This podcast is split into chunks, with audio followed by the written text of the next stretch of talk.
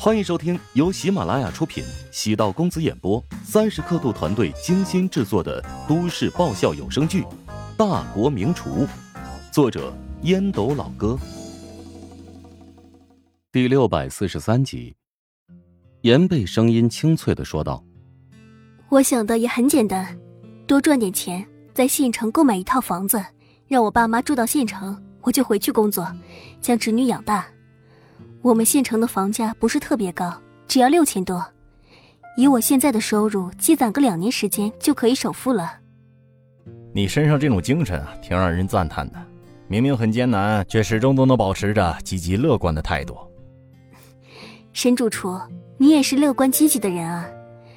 你家里的事情也不省心，但你顶天立地，从来没有畏难。对啊，人生在世，必须要勇于面对困境才行啊。差点忘记了，我还有一堆事要做，不跟你聊了啊！多喝点水，你的嘴唇都干裂了。下意识的舔了舔嘴唇，沈贤轻轻的笑了一声，翻出手机看了一下时间，老板已经抵达机场，估计半个小时之后会来检查工作，正准备在四处转一转，小舅子万华从门口冒了出来。万华蹙眉道：“姐夫。”刚才那个女人是谁啊？我怎么看着眼熟呢？她是严贝，之前乔老板安排她当我家住家保姆，后来应聘咱们食堂的服务员，老板同意了。哎，你怎么来了？有事啊？沈贤眉头拧成川字，万华挥了挥手，板起面孔，不悦道：“姐夫，咱们有一说一啊，你可不能做对不起我姐的事情啊！我姐是没那农村女人好看，但她为了你受了那么多苦，你可别因为严贝长得漂亮。”就想坏心思，如果你敢出轨，可饶不了你。你胡说什么呢？我跟严贝清清白白的，就是普通同事。被小舅子弄得气不打一处来，万华知道姐夫憨厚老实，摸了摸鼻子，拉着沈贤的胳膊笑了笑：“哎呀，我不就是提醒你一句吗，咱们去你办公室吧。啊，我有事想跟你商量一下。”沈贤知道万华来找自己，就没安什么好心，家丑不可外扬。沈贤将他带到了后厨，厨师们都走了，只剩下他们俩。沈贤蹙眉道：“有什么事赶紧说。”“哎呀，我这不是忙着结婚吗？娇娇家里的意思，礼金给个八万八，我手里哪有这么多钱啊？所以姐夫，你能不能先借给我？以后等我赚钱了，连本带利还给你。”沈贤现在工资卡自己掌管，每个月只给万磊家庭开销。但那笔钱也足够自己家和丈人一家的开销了。沈贤见万磊现在对父母还行，也就没有太过计较。我现在卡上没钱，你结婚不是还有几个月呢吗？到那时候再说。姐夫，你一个月的工资扣除给我姐的日常家用也有好几万呢，难道不能将钱先给我吗？而且最近打算和娇娇买五金，虽然她不打算要钻戒，但是我还是决定要对她好一点。毕竟结婚对女人而言是最重要的一次经历，我不想让她遗憾。你想给她好的婚礼，就请用自己的双手挣钱，而不是跟我这个姐夫来伸手要钱。姐夫，你怎么能这么说呢？我是你小舅子呀，咱们可是一家人。你啃老啃姐，你也不能啃到我头上了呀。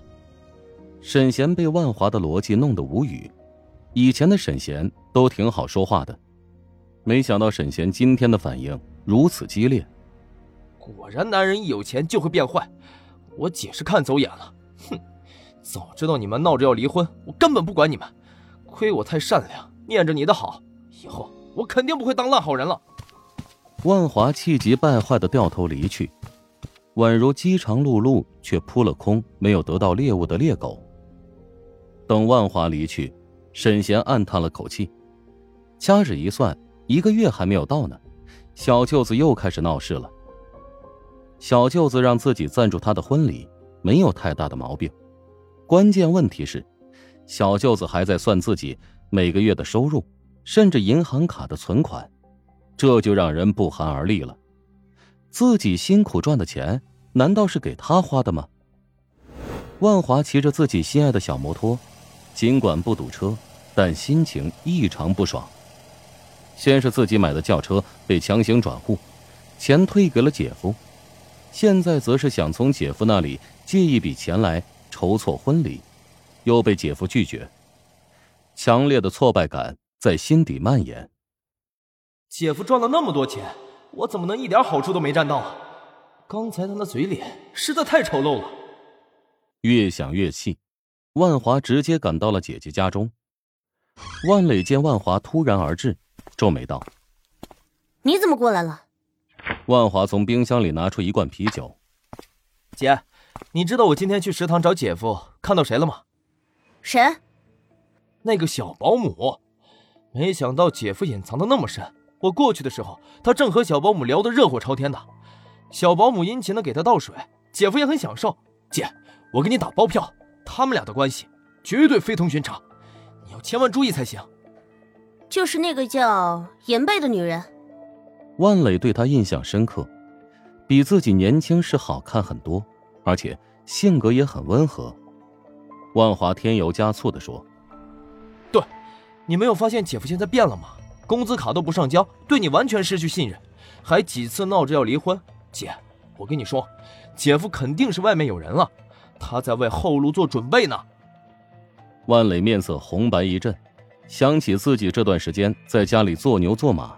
沈贤在外面极有可能开心逍遥，心里极不平衡。万华知道万磊的方寸大乱，心中暗爽。沈贤，你不是不搭理我吗？看我让你后院失火！